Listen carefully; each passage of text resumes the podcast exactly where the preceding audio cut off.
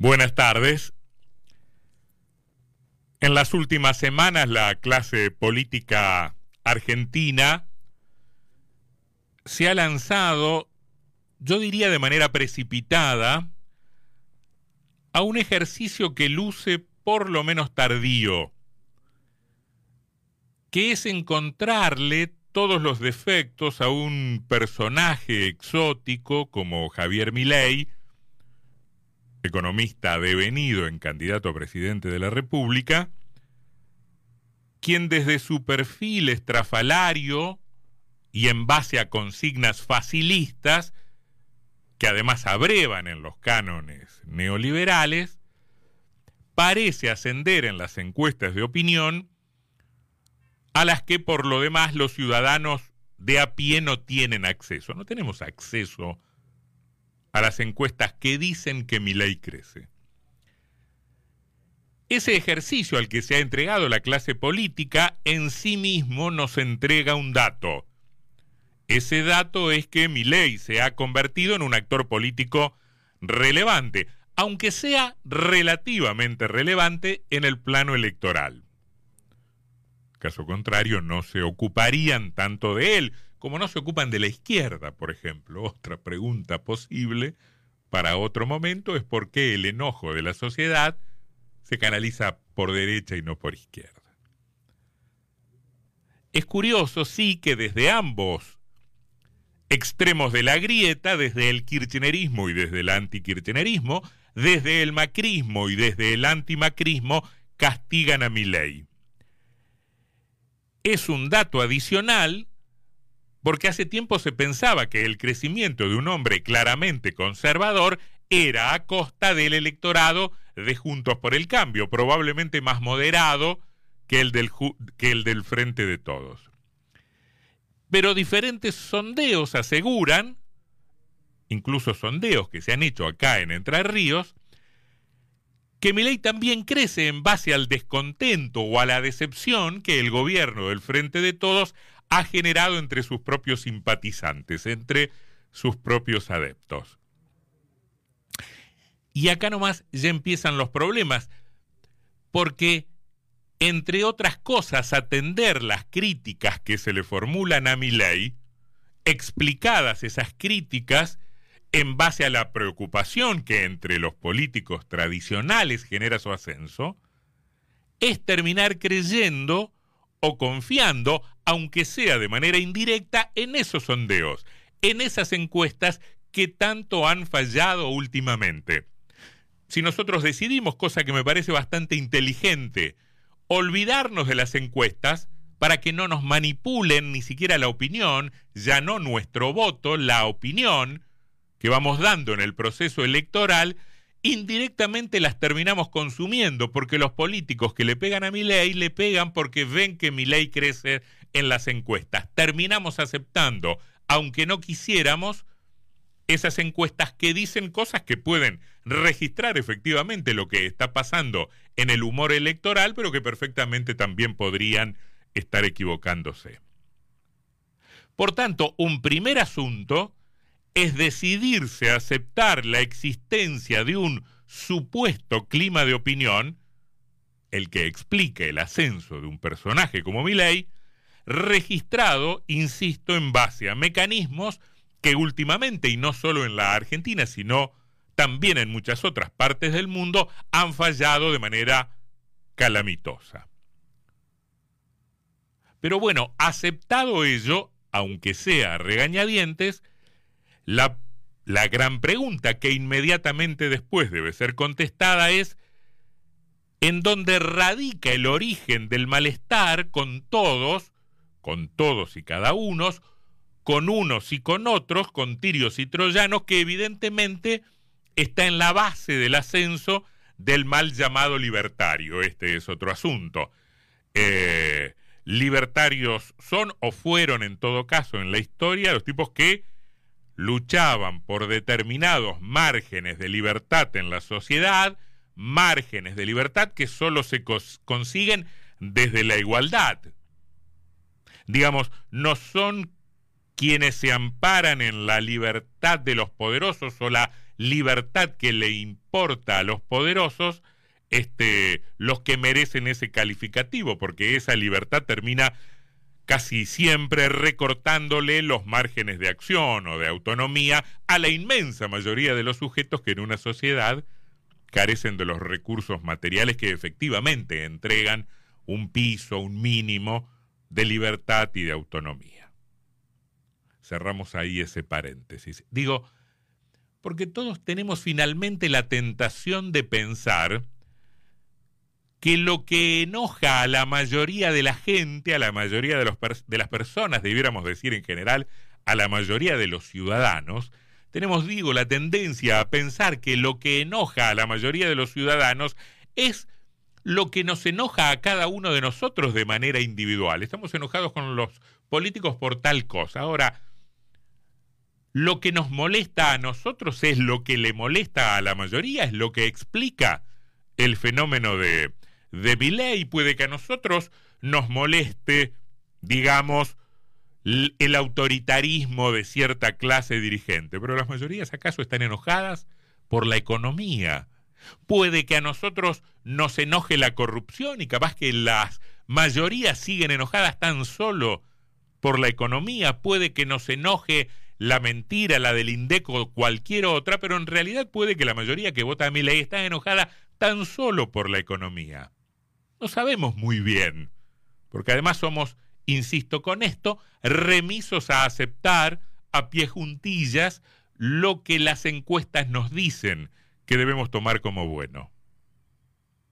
Ahora, solo si nosotros también estamos enojados con los gobernantes y con todos los políticos por temas económicos, sintonizaremos de manera adecuada, podremos interpretar adecuadamente a quienes tienen como único origen del malestar, presentémoslo así, el evidente fracaso económico de los últimos por lo menos tres gobiernos nacionales.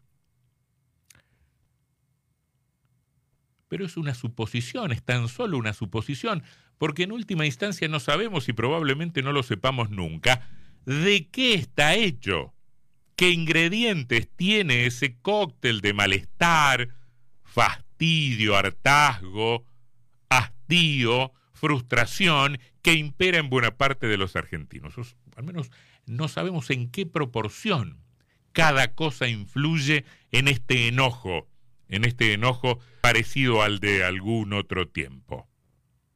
Está claro, sí, que hablamos de un fenómeno que no se ha generado de un momento a otro que es producto de una reacción a una sola cosa, a un solo gesto, a una sola actitud de la clase dirigente que le molesta a la sociedad. Probablemente sea, y acá está el problema mayor, este es el drama colectivo que está en la base de mi ley y que es mucho más grave que el fenómeno ley en sí mismo. Digo, este malestar es probablemente el resultado de años y de años de frustraciones, de frustraciones de diferente naturaleza, de fracasos de diferentes gobiernos y de diferente magnitud, y de esperanzas, yo diría, prolijamente frustradas por quienes hoy, de manera, insisto, parecida a lo que sucedía, por ejemplo, en el año 2001, reciben del pueblo un rechazo generalizado. Estamos ahí del que se vayan todos. Ahora, es la propuesta ortodoxa en lo económico de mi ley. Lo que entusiasma a la ciudadanía es su propuesta de dolarizar lo que encanta a miles o a millones de argentinos. Son sus inclinaciones liberales las que seducen a la población. En verdad no parece. En verdad no, no, no parece, no parece que la adhesión a mi ley tenga eh, semejante claridad ideológica, determinado nivel de, puntillosidad, este, eh, o un apego a sus recetas económicas. Recetas económicas como las de Milei ha habido siempre en la, eh, en la política y en la economía argentina, las del Sogaray, las de los conservadores, las de Nueva Fuerza, recorriendo los diferentes momentos del país las diferentes elecciones, siempre vamos a encontrar eh, perfiles como el que hoy expresa Milei, probablemente sin sus componentes de personaje estrafalario que sí mm, exhibe eh, eh, Milei. Pero no parece que ese sea la clave que explica la adhesión, sino probablemente el enojo. El tipo luce enojado, se muestra enojado, sobreactúa su enojo y sintoniza con la ciudadanía, sintoniza con la población, seduce a un electorado que solo quiere, acaso, el día de la elección, manifestar es su, su enojo, es su rechazo a la clase dirigente, seguramente lo que está elevando sus porcentajes de adhesión en esas encuestas, a las que nosotros, insisto, no accedemos, a las que en todo caso leemos en los diarios o comentamos a partir de fuentes indirectas. Y por eso, por esas razones que son añejas, que son la acumulación de muchos fracasos, por eso lo inútil, sobre todo, lo inútil del precipitado ejercicio de denostar a mi ley al que se ha entregado la dirigencia política tradicional en estos, en estos últimos días o en estas últimas semanas. Están todo el tiempo buscándole defectos a mi ley, cosa que además es muy fácil, es extremadamente sencillo, no reviste ninguna complejidad el ejercicio porque los defectos o las limitaciones o las carencias del personaje están absolutamente a la vista. Están absolutamente a la vista y paradojalmente acaso expliquen los niveles de adhesión. Mi ley luce desequilibrado luce desequilibrado en sus intervenciones de televisión, no se conoce a sus equipos, su liderazgo es extremadamente personalista, no tiene una estructura partidaria que lo apoye o que lo limite. Su desarrollo territorial es prácticamente nulo, su experiencia en la gestión pública, idem, nula también. Los problemas le sobran, su figura está llena de estas manchas, los inconvenientes están a la vista, sus limitaciones rompen los ojos. Por eso mismo el ejercicio es inútil, es absolutamente inútil castigar a ley, es inútil ese ejercicio al que se han arrojado los dirigentes políticos tradicionales, los dirigentes de lo que ley denomina la casta, porque en todo caso no es un fenómeno de un día, puede serlo ley una golondrina en el verano. El problema son las causas que explican a, mi ley. Las causas son años y años de relatos vacíos, de inconductas prolongadas, de mentiras, algunas piadosas, otras impiadosas, de manipulación informativa, de uso partidario del Estado, de inescrupulosidad tolerada admitida o exhibida con cierto orgullo.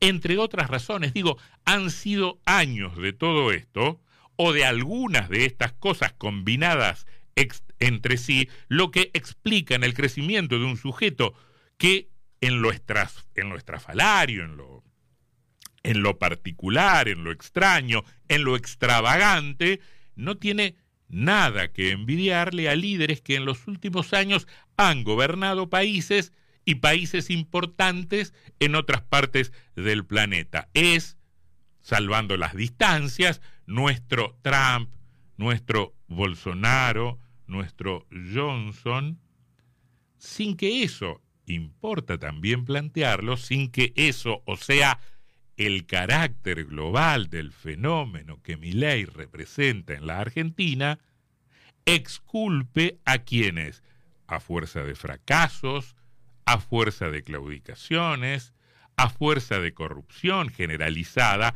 han generado justamente un estado de cosas como el que nos obliga a hablar de estos asuntos y en estos términos y de esta clase de personajes que en otras democracias, con otras instituciones, con otras regularidades, con otros estándares, con otros niveles de exigencia de la ciudadanía, podrían ser, se me ocurre, absolutamente impensados.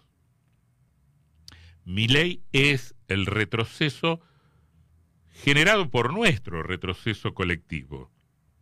Es la expresión de lo decadente que luce la decadencia prolongada, casi infinita. Estamos en un tobogán desde hace muchos años, en lo económico, en lo institucional, en lo político, en lo cultural, en lo educativo. No nos damos cuenta porque el tobogán es permanente, el descenso constante.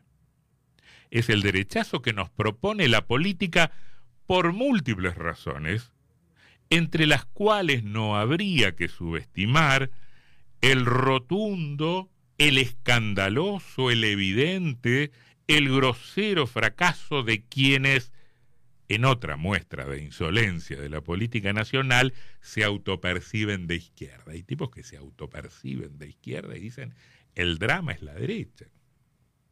Y ellos andan más o menos por ese barrio.